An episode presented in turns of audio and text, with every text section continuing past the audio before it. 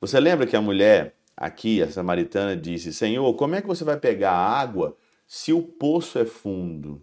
Você vai pegar água como? O poço é muito fundo. Não dá aqui para você pegar essa água. Mas mesmo assim, ele falou: você não sabe os mistérios de Deus.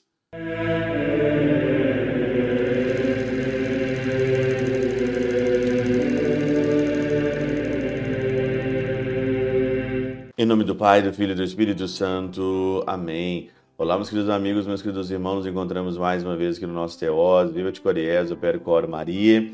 Nesse dia 12 de março de 2023, nós estamos no domingo da terceira semana do nossa, da nossa quaresma aqui, né? Terceira semana já, graças a Deus, nessa caminhada que nós estamos fazendo rumo aí à nossa Páscoa. E hoje nós vamos encontrar com uma mulher no poço. Jesus, então, aqui é o evangelho da mulher samaritana, da mulher, então, que encontra, ou Jesus encontra ela no poço, e ali eles começam a conversar sobre o verdadeira água, a água no qual só Jesus pode dar a beber, que é a água do céu que jorra para a vida eterna, que é a água do Espírito Santo. Você pode ler na íntegra aqui, né? Não vou ler o Evangelho, o Evangelho é muito longo, você vai ouvir também na missa, mas eu gostaria de dar pistas e chave de leituras aqui para você meditar o Evangelho de hoje, você que escuta o Teoses, né? E nós vamos então aqui usar o comentário de Orígenes aqui na Catena Aura de São João, e ele tem aqui todo um sentido místico. Eu gosto muito da interpretação mística das coisas, né? Eu não sou nenhum exegeta, não estudei é, exegese, só estudei teologia, só estudei Bíblia na teologia, mas eu sou um grande curioso e eu gosto do sentido místico das, das palavras e do evangelho, né? E aqui então origem diz o seguinte: o poço de Jacó, né, como o todo das sagradas escrituras. O poço de Jacó ali é a sagrada escritura toda, no sentido místico. A água que dá Jesus Cristo figura o mistério que nela se oculta e que não é dado a todos a conhecer, pois bem que o texto da Escritura tenha sido ditado pelos homens, os mistérios que o olho não viu, que os ouvidos não ouviram, que o coração não pressentiu, esses não podem ser reduzidos à Escritura. Ora, eles decorrem da mesma fonte que corre até a vida eterna, isso é, o Espírito Santo, e são desvelados aqueles que não mais trazem dentro de si um coração de homem e que podem dizer com o apóstolo: Nós, porém, temos o pensamento de Cristo. 1 Coríntios 2,16. Olha que coisa, olha que interpretação maravilhosa. Se você pegar esse pedaço aqui você pode só ficar aqui em Orígenes, você já vai entender. O poço é a Sagrada Escritura. O mistério é tudo aquilo que o Senhor está dizendo. Eu vou dar uma água aonde que você nunca bebeu e nunca beberá. Uma fonte que corre para a vida eterna, que nenhum olho viu, que nenhum ouvido ouviu, que nenhum é, coração sentiu e que o Senhor pode dar naqueles que vivem para Ele naqueles que não têm um coração mais humano. Está lá em Ezequiel, né, no capítulo 36. Senhor, arrancai de mim esse coração de pedra. Arranca esse coração de pedra e coloca em mim um coração aqui de carne. Faz do meu pecado branco como a neve. Salmo 50 da Escritura. E continua ainda Orígenes aqui ainda na nossa pista, na nossa chave de leitura do Evangelho Dominical. Aquele, todavia, que não logra adentrar o fundo das Escrituras pode, por instantes, encontrar repouso, mas torna a duvidar.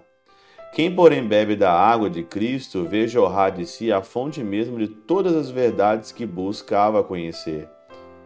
Buscava conhecer, ao mesmo passo que essa água se avoluma, a alma sua acerca-se dessa mesma água, que há de correr até a vida eterna. Adentrar.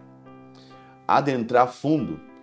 Você lembra que a mulher aqui, a samaritana, disse: Senhor, como é que você vai pegar água se o poço é fundo, você vai pegar água como? O poço é muito fundo.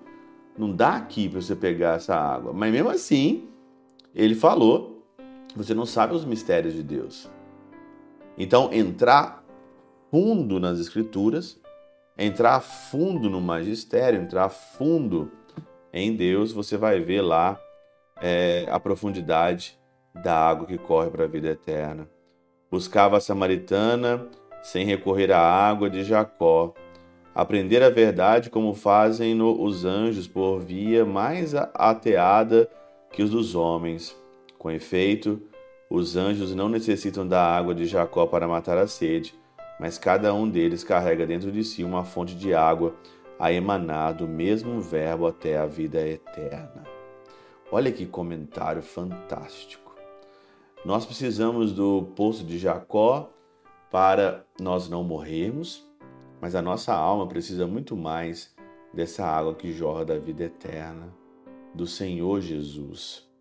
E continua: a mulher disse: Senhor, dai-me dessa água. Ora, cá embaixo não há de aurir água que verte do Verbo sem o intermédio da fonte de Jacó. Entenderam? Não tem como você aqui é, aurir água ou beber água se não for da fonte de Jacó das Sagradas Escrituras e do magistério da igreja, né? De mais a mais, parece que Jesus comunica-lhe não ser possível fazê-lo senão por meio do poço de Jacó. Pelo que segue, Jesus disse-lhe: Vai, chama teu marido e vem cá. Quando sentimos sede, devemos primeiro buscar apagá-la na fonte de Jacó, porquanto Conforme a doutrina do apóstolo, a lei é como o marido da alma. Olha a interpretação da catena áurea aqui, né? Claro, nós precisamos dessa fonte de Jacó, precisamos da Sagrada Escritura, da lei, do magistério da igreja, da tradição da igreja, mas precisamos muito mais dessa água que jorra para a vida eterna. E aí? Qual que é a sua sede? Você quer matar a tua sede com uma água que você vai sentir de novo sede? Ou você quer matar a sua sede, a sede da alma, com uma água que nunca mais você vai precisar beber outra água? Quem experimenta das fontes da salvação não quer beber outra água a não ser que jorra do coração de Cristo. Pela intercessão de São Chabel de Mangluf e São Padre Pio de Peltrautina, Santa Teresinha do Menino Jesus e o Doce Coração de Maria, Deus Todo-Poderoso vos abençoe. Pai, Filho e Espírito Santo. Amém.